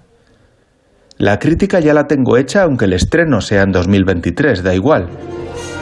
Sale Marcus, que está muy mayor el hombre, pero es Marcus. Sale mi Han Solo de la jungla, con su estupenda sonrisa socarrona, pero ya en plan yayo. Hay saltos, jeeps, avionetas sobrevolando mapas vintage. One more time. Nazis por doquier, explosiones tochas, Spielberg pata negra y recontraversiones de las marchas machaconas de John Williams. ¿Qué más quieres, cultureta querido, si tienes cultura popular en pantalla grande? ¿Qué fucking más quieres, hombre? Es un hombre. Henry Jones Jr. Me gusta más Indiana. Nuestro perro se llamaba Indiana. Vamos, Indy.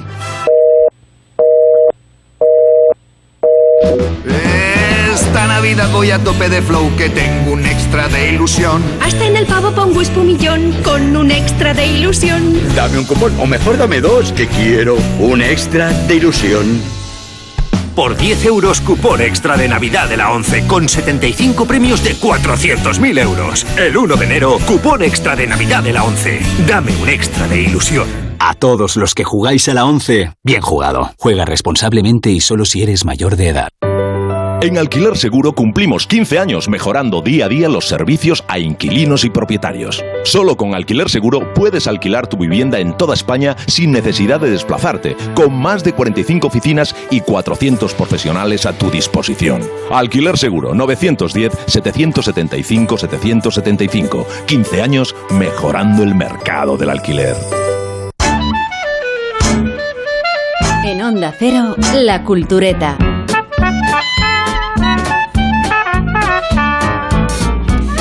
Agatha Christie le encantaba el olor sulfuroso del Victoria Station, era la puerta de Londres al mundo exterior, como ella misma describía, en alusión a la estación. El carbón y el chirriar de las vías le gustaba mucho más que el olor aceitoso de los puertos, como antesala de unas cuantas horas nauseabundas a bordo de un barco. Pese a todo, a Agatha Christie le encantaba alejarse de su Inglaterra natal por cualquier medio, y lo hacía de forma típica para una mujer de su época. Sola recorrió media Europa, conoció la antigua Constantinopla, Damasco, Alepo, el Cairo, Bagdad.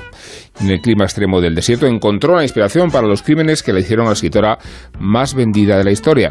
Un récord, por cierto, que nadie le ha arrebatado todavía. Durante aquellas horas muertas a bordo de un tren, un autobús o un barco, imaginamos a la lady inglesa calculando las dosis de arsénico que matarían a algún millonario o urdiendo el asesinato del rico heredero que traería de cabeza a Hercule Poirot. De hecho, atrapada a bordo de un tren, se dice que comenzó a imaginar una de sus novelas más célebres, Asesinato en el Orient Express, porque el tren predilecto de Agatha Christie era el Orient Express. Ahí tienen ese traqueteo que acompañó a lo largo de décadas a todos los pasajeros acomodados que, como Christie, se dispusieron a cruzar Europa al principio del siglo XX. Los vagones azules, las literas y el interior tapizado se convirtieron en viejos amigos de la familia para la escritora. En aquel tren que unía París con Estambul, en algo menos de cuatro días, intimó con el que se convertiría después en su segundo marido, el arqueólogo Max Mallowan. Este caballero inglés, director de la Escuela Británica de Arqueología en Irak, conoció a la escritora en uno de sus viajes a Bagdad. Ella se reponía de la infidelidad que acabó con su primer matrimonio y desempolvando los restos de una antigua civilización sumeria, se enamoró de Malovan y se casó con él.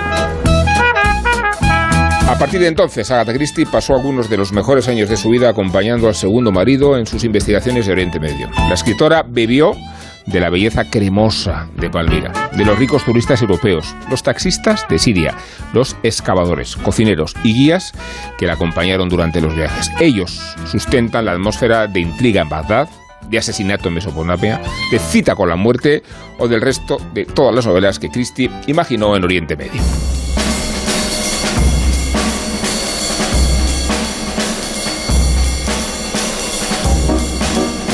Pero Agatha Christie no fue solo una escritora ociosa y curiosa en las excavaciones de su marido. Dejó de lado sus novelas para participar activamente en las investigaciones. Revelaba las fotografías en situaciones precarias, donde no disponía ni de agua ni de barro. Catalogaba y etiquetaba los hallazgos. Dormía en tiendas de campaña. Elaboraba inventarios. Sufría la invasión de las chinches y de intoxicaciones alimentarias en medio del desierto. Durante todas estas excavaciones, Christie llevó unos diarios que Tusquets reedita ahora en español bajo el título de Ven y dime cómo vives.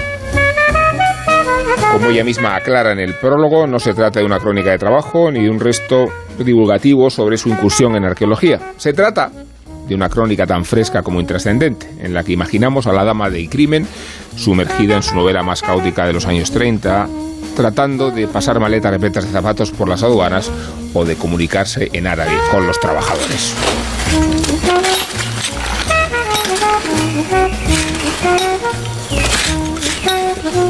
Malowan Christie y sus acompañantes, ahí los tenéis, trabajaron en el noroeste de Siria en cuatro campañas arqueológicas para las que los restos romanos se descartaban por su modernidad. Lo que ellos buscaban eran los primerísimos pasos de la civilización. Para nosotros, los romanos son irremediablemente modernos, niños de ayer, escribía Agatha Christie para sorpresa de Guillermo Altares, por cierto. No sé cómo convive Guillermo con esta conclusión. Nuestro interés, añade, comienza en el segundo milenio anterior a nuestra era, con la suerte diversa que tuvieron los hititas. Y en particular, queremos saber más acerca de la dinastía militar de Mitani, aventureros extranjeros sobre los que se sabe muy poco, excepto que prosperaron en esta parte del mundo y cuya ciudad capital, Pasugani, aún no ha sido localizada. Y continúa, continúa el pasaje. Nos levantamos temprano en cuanto amanece. Bebemos té caliente, comemos huevos y partimos. A esa hora hace frío. Me pongo dos jerseys y un voluminoso abrigo de lana. La luz es espectacular. Un rosa muy pálido suaviza los marrones y los grises. Desde lo alto de la colina se vislumbra un mundo aparentemente incierto. Surgen montículos por todas partes. Si te dedicaras a contarlos, verías alrededor de 60 elevaciones, es decir, 60 poblaciones antiguas. Aquí, donde en la actualidad solo se desplazan los miembros de tribus con sus tiendas pardas, se asentó antaño una parte activa del mundo. Aquí, unos 5.000 años atrás, estaba la parte activa del mundo. Aquí dio los primeros pasos la civilización y aquí está fragmento de todo que he recogido yo, de una vasija de arcilla hecha a mano, con diseños de puntos y sombreados en pintura negra, que es la precursora de la taza de Woolworth en la que esta misma mañana he tomado el té. Bueno, ¿cómo acabó Agatha Christie en esta escena de madrugada con dos jerseys encima y una vasija de barro entre las manos? Entre las razones que empujaron a la escritora a conocer el mundo está la principal, la que da título a sus diarios. Ven y dime cómo vives. Junto al arqueólogo Max Malovan, Agatha Christie decidió plantear esa misma pregunta a aquellas civilizaciones milenarias cuando encontraba sus restos en el desierto. Venid y decidme cómo vivisteis. La respuesta son estos diarios trepidantes y algunas de las novelas de misterio más leídas de la historia.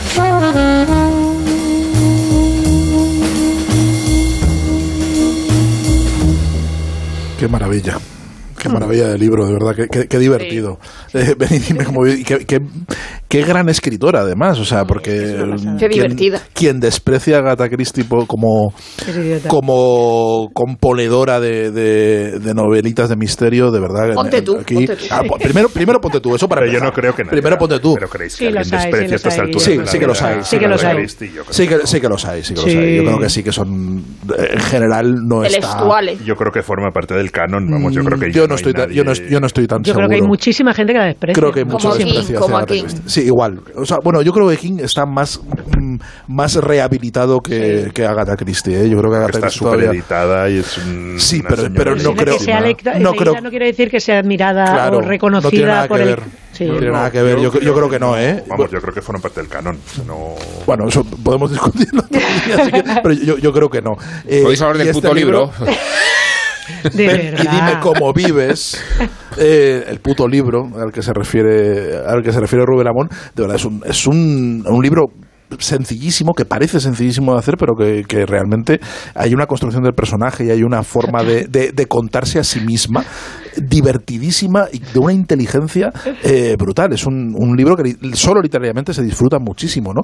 Cómo se, eh, cómo se dibuja ella misma, incluso en el, en el, en el prólogo, eh, en el prólogo que no recuerdo quién lo escribe, pero alguien que conoció a Agatha Christie, dice que se hace mucho de menos. Jaqueta Hawks eh, es la que escribe el prólogo, dice que le reprocha que se hace mucho de menos. Y esa es una de sus virtudes, esa, esa self-deprecation que dicen los ingleses, esa forma de, de hacerte de menos al- en el relato, es, es maravillosa, lo domina, domina ese arte de, de presentarse ella como una señora con, llena con baúles de zapatos en el Orient Express, que, que, que- Siempre tiene miedo de que en Estambul no le dejen pasar. de que no le, de que no le deje pasar la aduana, eh, la- las situaciones en las que ella se caricaturiza un poco y se ve como ridícula, como, como una señora que no soporta la incomodidad del desierto y que quiere eh, que le dan crisis nerviosas y quiere volverse corriendo a Londres porque ya no soporta más eh, aquella ta- ta- tantas tantas ratas que le van pasando por encima en una, en una noche que es- Pulgas. pul- pulgas también, o sea, y, una cosa eh, eh, tremenda, ¿no? De, de- de- de lo que está de lo que está viviendo del, del relato de la precariedad en la que vive y acostumbrada a los lujos, que ya es una autora muy famosa y es muy divertido cómo, cómo va planteando eso y cómo va dibujando todo ese mundo, todo ese mundo de Siria.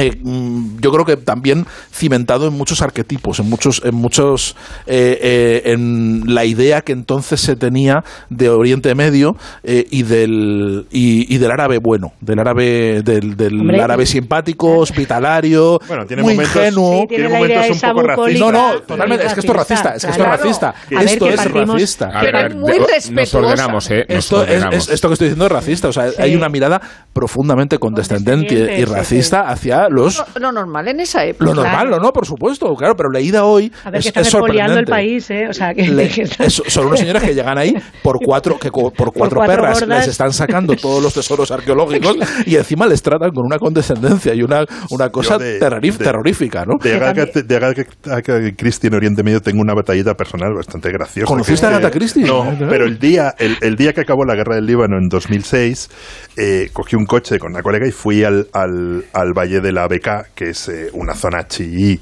eh, muy muy chií en, en, Chií, en- pero en- chií, en chií de Chií, toda la español. La hostia de español chií. muy No, español. porque, porque, Sí, sí. porque en el resto había pueblo chií, pueblo cristiano, pueblo, pueblo. Ahí no. De hecho, era, es un lugar conocido por dos cosas: por los campos de hachís y porque es donde llegan los rehenes occidentales.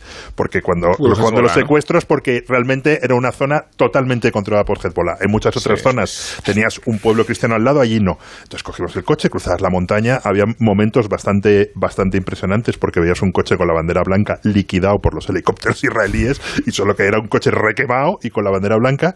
Y llegamos a, a, a Baalbek, que es la capital, famosa por las ruinas romanas, donde hay un hotel que se llama Palmira, que es un hotel de la época de Agatha Christie, donde estuvo Agatha Christie con su marido arqueólogo, porque, porque aunque romano, pasaron por, por, por Baalbek.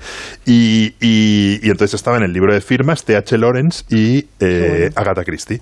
Y entonces ahí me leí eh, Asesinato en Mesopotamia, que es un libro que tengo muy, muy poco fresco, porque eso es, claro, 2006 han pasado muchísimo tiempo, y me acuerdo que me divirtió muchísimo. Y luego estoy mirando cosas de ella y fue una, su trabajo fue realmente muy importante. De hecho, en, en 2011 hicieron una exposición en el British Museum con las piezas que se habían traído de, Nimrud. Y ahora, al leer este libro, hay una cosa que me ha impresionado mucho, eh, que es un, un salto un poco contemporáneo, que es que la mitad de esos nombres están ahora asociados con el ISIS. Entonces Sí, claro, habla, claro, habla de, habla de. Raqqa, de, de Talafar, y tiene un momento muy, muy impresionante, que es la descripción de los yazidís. Los yazidís es una secta... Demonio de los yazidís. Claro, es, es, es, es una secta mm, que, que los del ISIS consideraban eh, herética y que con la que practicaron un con la que practicaron un genocidio, o sea, las mujeres eh, yazidís las las, las, eh, secuestraron como esclavas sexuales y a los y como esclavas literalmente y a los hombres los, los mataron y es una cosa que seguramente acabe por ser calificado de genocidio, ¿no? Y es y es eh, realmente la descripción que hace los yazidís me ha parecido mm, ap- apasionante y es de ese mundo perdido de, de, de- de Oriente Próximo también de los cristianos que muchísimos se han ido de Irak, ¿no? Entonces, bueno, eh, ahí sí que, rato- claro, es, es un mundo totalmente destruido en, los Sí. en las últimas décadas. Es que, claro, es- hablamos del expolio que es lo que es. O sea, son colonialistas dándole cuatro perras a, a- a tiraos eh, porque, digamos, escaben y echen allí el día para que luego vayan a gastárselo. Además, lo cuentan eh, de manera muy despectiva, de no les puedes dar dinero a esta gente porque se lo gastan y en dos días están viniendo para acá, ya no quieren y vuelven.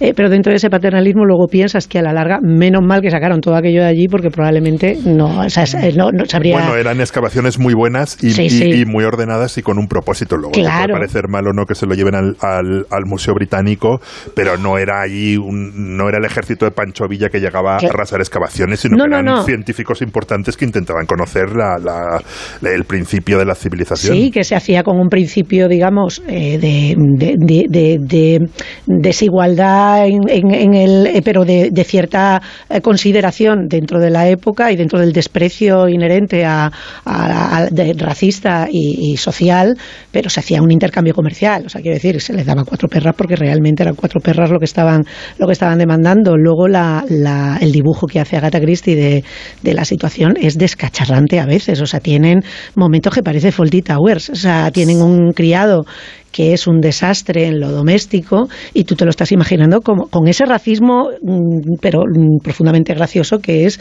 el, el, el, el- tipo que lo hace todo mal. Mira. Y la tía des- desesperada diciendo, pero por favor, me ha traído el té y el té se ha quedado en el plato. Mira, o sea, dice, pero ¿qué hace dice este, mo- este hombre por las mañanas? de repentina verdad? aparición de nuestro estúpido de nuestro Mansur. estúpido criado Mansur. Me dedica una sonrisa de bienvenida y me de estrecha la mano efusivamente. Fue necesaria toda una temporada para enseñarle a poner la mesa y aún hoy es proclive a, a irrumpir con los tenedores a la hora del té. Hacer las camas exige el máximo de su capacidad mental. Sus movimientos son lentos, perrunos. De hecho, todo lo que hace corresponde a la naturaleza de una monería bien aprendida por un perro.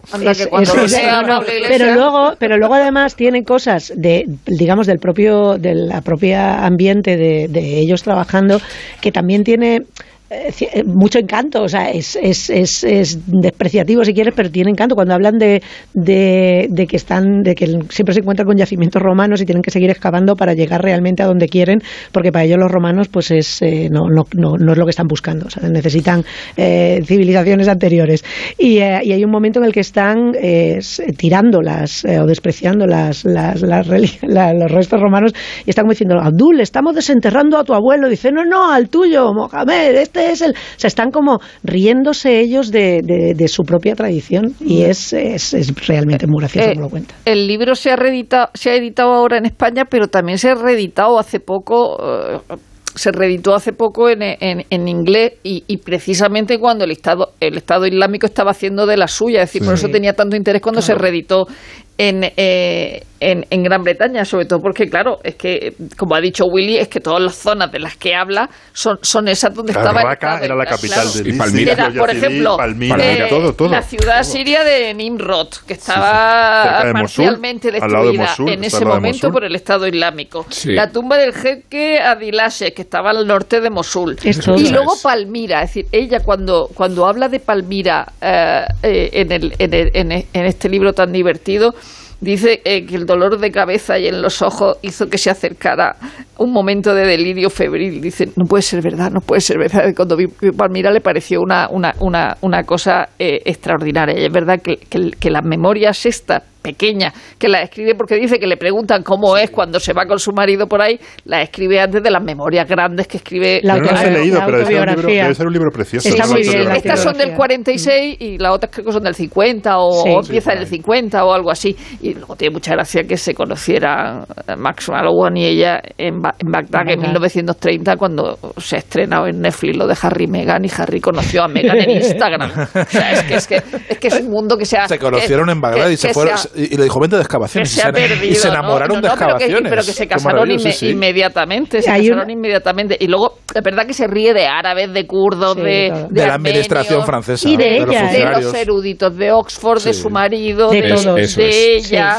Y luego, y luego cuenta cosas que, claro, ¿cómo no te va a reír? Es decir, de uno de los criados, ya no solo este de que se liaba con los cubiertos y que ponía el tenedor en la hora, a la hora del té, que, que había uno que no entendía por qué, por, qué, por qué tenía que limpiar con un trapo el polvo y, con- y, y- con otro distinto secar la vajilla. Así, pero no sabía por qué no podía hacerlo con la- lo mismo con los dos. Y luego eh, Agatha Christie es un personaje tan interesante. Es decir, que, que eh, volvemos a Es Veil, genial. ¿no? O sea, Sí. te- tenemos el momento de su desaparición cuando el marido se la pega con otra.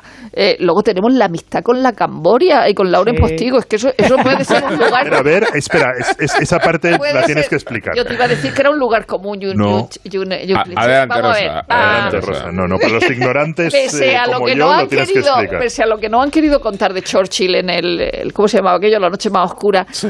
Agatha. Christie sí que tenía, tenía una afición verdadera por viajar en metro. Y Entonces iba con el chofer, lo dejaba en una parada y luego al chofer le decía, me recoge en la parada tal. Y entonces ella iba un rato en metro. Y entonces en el metro vio un cuartel de la Camboria que, que actuaba en una bailadora que actuaba. Y, y cuando salió le dijo al chofer, oye, cómprame entradas para esto que quiero ver. Entonces alguien fue a ver a la Camboria, le encantó. Y a partir de ahí iniciaron una amistad. O sea, ella llegó a escribir una obra de teatro para la Camboria que no se llegó a estrenar. Eh, Laura en Postigo no se puso de acuerdo con, con alguien, ¿no? Pero, pero existen cartas eh, y, y hubo una amistad durante el tiempo de la Camboria y Agatha Christie. Y a Laura en Postigo era el traductor, el intérprete entre ambas. ¿A O sea, quién? que decir- Lauro Post- Lauro Postigo y a La- Camboria. Laura Postigo. qué maravilla. Un-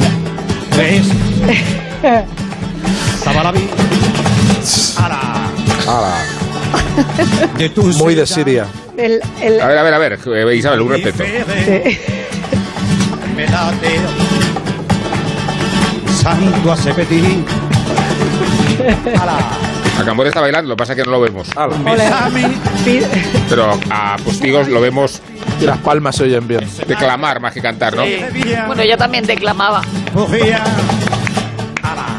Traje blanco, pajarita negra. Me informa Nacho García, que es nuestro formidable técnico. Pourquoi? Pourquoi, pourquoi. pourquoi. Sensacional pasaje de la cultura. Muy buena tradición. Muy buena. O sea, la- lo que tenían que ser esas conversaciones. ver, a con, ver. con Laura en Postigo.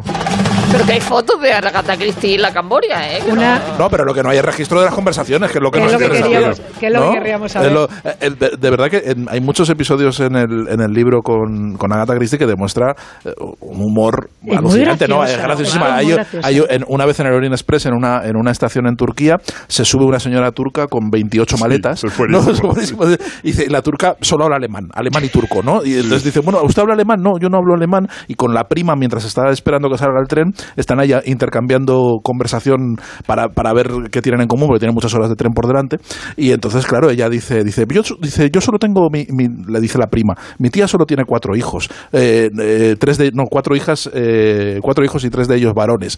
Y dice, yo claro, solo tengo, solo tengo una hija, dice, por no dejar mal el- el- la honra de Inglaterra, dice, me invento otros cuatro, dice, varios de ellos varones, para que se vea bien aquello. Que si habéis Es ido, a, maravilloso. habéis ido a Estambul, eh, siempre recomiendo que Ah, el durmáis hotel. en el Hotel Pera Palace. Pera Palace, claro, De hecho, Pera la Palace. habitación, la habitación está restaurada tal como más o menos la dejó ella, incluida la máquina de escribir. Se, se visita como lugar de culto, pero se puede dormir en ella. Y siendo un cinco estrellas que asoma al Bósforo, es un cinco estrellas asumible sin que el Está así como en el centro, en el cogollo. yo ahí- ¿no? Está, Quería- eh, está en el barrio, está muy cerca de Galatasaray Sí. y está en esta zona de aquí, de, de que mira luego el un Bósforo. detalle solamente un apunte eh, que, que tiene que ver, por cierto, que el, el- el oírla a ella hablar todo el rato de Alepo como el cumple de la civilización también da como, como cosica, sí. teniendo, teniendo en cuenta lo que es Alepo hoy, ¿no? Y, em, y luego eh, de, de- de chistes de esos de, de no que, que venga tu- que venga su mujer, cuando le dicen al marido todo el rato que venga su mujer hoy, eh, que va a haber pf, va a haber un show en, en la ciudad, va- va- van, a, van a ahorcar a una infiel. Se lo van a pasar a todas las mujeres fenomenal. Es el momento cumbre de entretenimiento de las mujeres de ese mes. O sea, barbaridades así que ella cuenta de verdad con, con muchísima gracia. Pero lo que quería, lo que quería eh, destacar es que uno de los personajes principales de, de estos diarios también dispersos, pero muy bien contados, es el tal Mac, que es el, El arquitecto, de la- del tel, del, de la- El del silencioso, yacimiento. el El, arquitecto silencioso que se revela como un gran personaje y como dice ella, dice hasta que se da cuenta de que es un artista. Y le pide, ella le pide que diseñe la portada de su siguiente libro, pero es que el eh, tal Mac, que se llama Robin McCartney, eh, es el diseñador de las primeras, de las portadas de las camisas, las primeras ediciones de sus siguientes libros, todos los que están ambientados en Oriente Medio, o sea, muerte en Mesopotamia, muerte en el Nilo, cita con la muerte, todos ellos llevan portadas que se pueden encontrar en internet, que son portadas preciosas de, de este tipo, que, que es uno de los, de los protagonistas, además, eh, eh, ahí muy, muy, muy lacónico todo el rato, como Sí. juzgando a todos los demás, que solamente sobre, sobre- solo sobrevive con su manta escocesa y su diario. que la gente dice, ¿cómo puede venir solo si- Sí. sin libros y sin nada? Es precioso que cu- cuando cuenta cuando se conocen, cuando le- se incorpora a la expedición eh, eh, Mac y que ella se siente cohibida. ¿verdad? Dice, es un tipo, dice, yo no sé si es tímido o es soberbio porque solo me contesta con monosílabos. Pasa, Sol- y, sol- y entonces- sol- y- y luego cuando se queda ella sola dice, pero qué, pero qué, qué cojones. Dice, si yo soy, si yo soy una escritora famosísima, me tiene a mí este Me mierda, mí este que- mierda crío me tiene a mí que, que cohibir. Pero Solo cómo es esto, recordar ¿no? la ventaja que ella decía de estar casada con un arqueólogo, que cuanto más vieja era, más le gustaba. Más le gustaba. Bueno, si alguno está haciendo planes excéntricos para la llegada de la Navidad, os recomiendo que escuchéis esta crónica de Miguel Venegas. Si alguno está haciendo planes excéntricos para la Navidad, la idea de un viaje a Londres habrá pasado por su cabeza, seguro. No es mal destino, sin duda. Uno puede ver un musical de Dickens en el Soho, pasear por los mercados de Southwark y apuntarse a la doble tradición británica del Boxing Day, las compras y el fútbol. Eso sí, conviene recordar que una de las tradiciones más estables de Londres en el día de Navidad es caminar mucho, porque el día 25 no hay transporte público y las familias enteras vuelven a sus casas en largas caminatas por toda la ciudad. Pero si uno cae un día de Navidad en el centro de Londres, se puede acercar a una de las tradiciones más longevas y sencillas del Londres festivo. Acérquense a Hyde Park a las 10 de la mañana, justo antes de que abra sus puertas el parque de atracciones navideño más grande de la ciudad, el Winter Wonderland. Detrás de las luces de la noria y de las barras de cerveza y vino caliente encontrarán The Serpentine, el pequeño lago permanente del parque. Y en sus aguas se disputa cada año la carrera de natación más bonita de la Navidad, la Peter Pan Race. La prueba nació en 1864, cuando los miembros del club de natación del parque decidieron celebrar por la Navidad echando una carrera y brindando con champán. El nombre de Peter Pan le vino después, ya en el siglo XX, cuando James Matthew Barry se hizo famoso por su cuento infantil y se acercaba al lido de Serpentine para ver las carreras. Durante casi tres décadas fue el propio Barry quien entregó la copa al vencedor. Los primeros años acudía solo con su perro. Se había divorciado de su mujer prematuramente y no tenía hijos. Después aparecieron por allí una madre y sus niños. Eran los Llewellyn Davis. Barry había entablado una gran relación con la familia y la mujer había quedado viuda. Cuando en 1910 la madre también murió, Barry se hizo cargo de los niños y se acercaba con ellos por el parque a ver los nadadores celebrar la Navidad. El novelista solía jugar por Kensington con Michael y Peter, con quienes se inspiró para crear el cuento de Peter Pan o el niño que no quería crecer. Allí mismo, en los jardines de Kensington, mandó colocar una estatua del niño imaginado, Peter Pan, usando como modelo una fotografía que había hecho a Michael disfrazado de indio. La escultura se colocó de noche porque era un lugar prohibido. La estatua pasó después a Hyde Park, a orillas del lago Serpentine, y la carrera del 25 de diciembre pasó a llamarse Peter Pan Race. Si se acercan por allí un día cualquiera del año, podrán ver la estatua, el lago y el club de natación, y algún nadador practicando junto a los cisnes que ya los tienen por sus vecinos de aguas. Si van el día de Navidad, podrán ver la carrera. Hombres y mujeres de edades dispares, ancianos y jóvenes, músculos tensos y pieles flácidas, sumergiéndose en aguas de entre 3 y 4 grados de temperatura. 100 metros nada más. Solo los miembros del club pueden participar, porque dicen que hay que estar muy acostumbrado para aguantar las temperaturas del agua.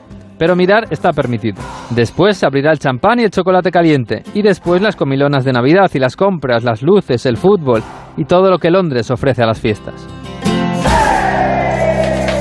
La 11 presenta el nuevo Rascalink, el primer rasca que compras a tu vendedor de la 11 o en un punto de venta y que se juega con el móvil. ¿Rascar mi móvil? ¿Con la foto de mi perrita Luna disfrazada de princesa? Jamás de los jamases. No, se rasca el boleto, se escanea con el móvil para jugar a uno de los tres divertidos juegos disponibles. Y si ganas un premio, tienes que llevar el boleto al punto de venta para cobrarlo. Bueno, pero a mi Luna no la rasca nadie. ¡Mua! Guapa. Nuevo Rascalink de la 11. Gana hasta 100.000 euros mientras juegas.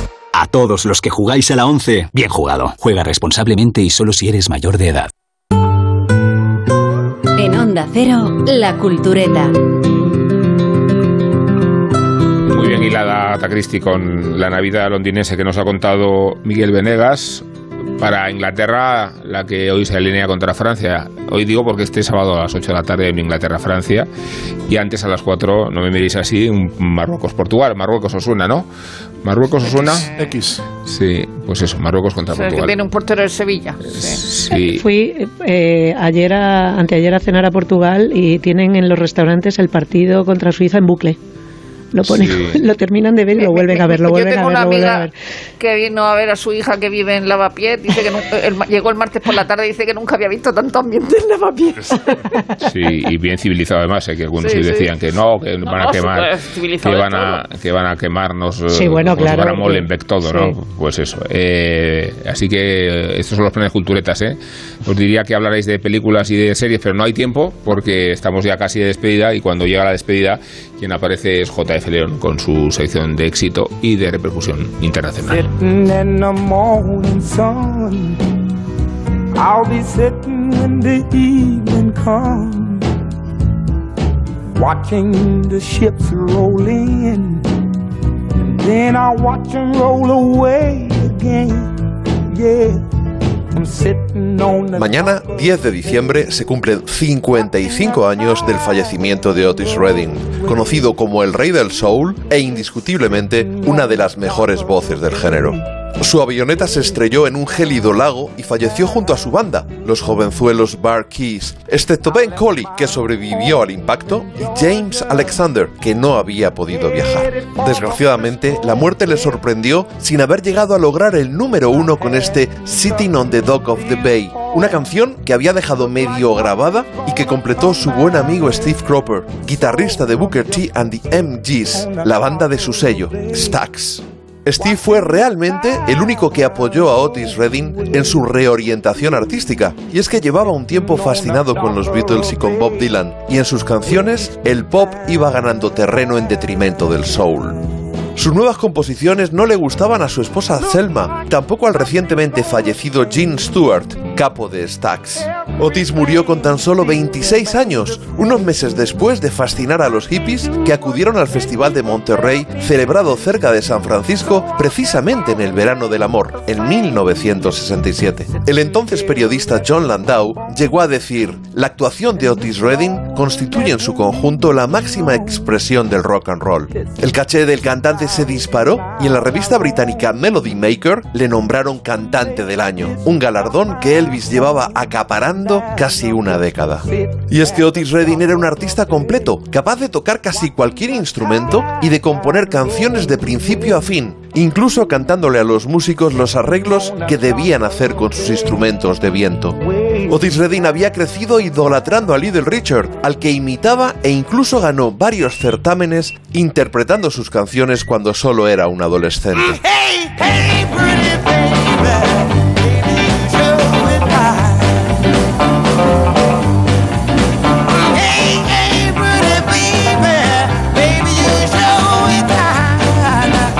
Pero fue la música de Sam Cooke la que le llevó hacia el soul. De hecho, podría decirse que Otis Redding acabó ocupando su lugar cuando Sam Cooke murió asesinado en 1964. Es más, acabó versionando un buen puñado de sus canciones. Os recomiendo que leáis Una vida inacabada, la imprescindible biografía que escribió Jonathan Gould. Y os dejo con Respect, una canción que Aretha Franklin convirtió en número uno, pero no demasiada gente sabe que su autor fue precisamente Otis Redding. Y cuando escuchó la versión de la reina del soul, solo llegó a decir, esta chiquilla me ha robado mi canción.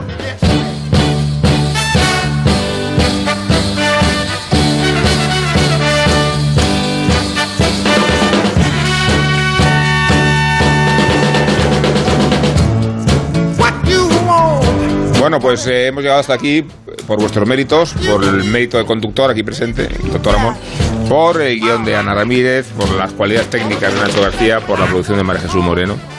Son las letras de crédito que aparecen al fondo, citaríamos más, pero no hay más. Así que os menciono eh, un, de uno en uno, Sergio del Molino, gracias. Pues muchas gracias. Yo, yo me voy a Roma, por cierto, es mi plan. Te vas a Roma. Sí, o sea que... Roma es, es un crisol de culturas, es una encrucijada de caminos. Es una encrucijada, sí. Son los, No lo olvides. Donde llegan los Todos caminos. los caminos donde llegan. Sí, eh, Rosa Belmonte, ¿qué tal? Muy bien, La pasaste bien, ¿no? Lo he pasado estupendamente. Nos vemos en una semana y vamos a hacer unas psicofonías Sí, en la casa donde vivió Ava Gardner, y esto no es un farol. esto para mitómanos. Desde ahí haremos el programa, desde la casa de Ava Gardner en Madrid. Eh, Guillermo Altar, tú vienes, ¿no? Eh, a participar voy, voy, de- voy a del rito. En la, en la psicofonía. Incluso Isabel Vázquez va a venir para Bueno, como para perdérselo. con nosotros este aquelarre que vamos a hacer, civilizado siempre. ¿eh? Siempre, siempre.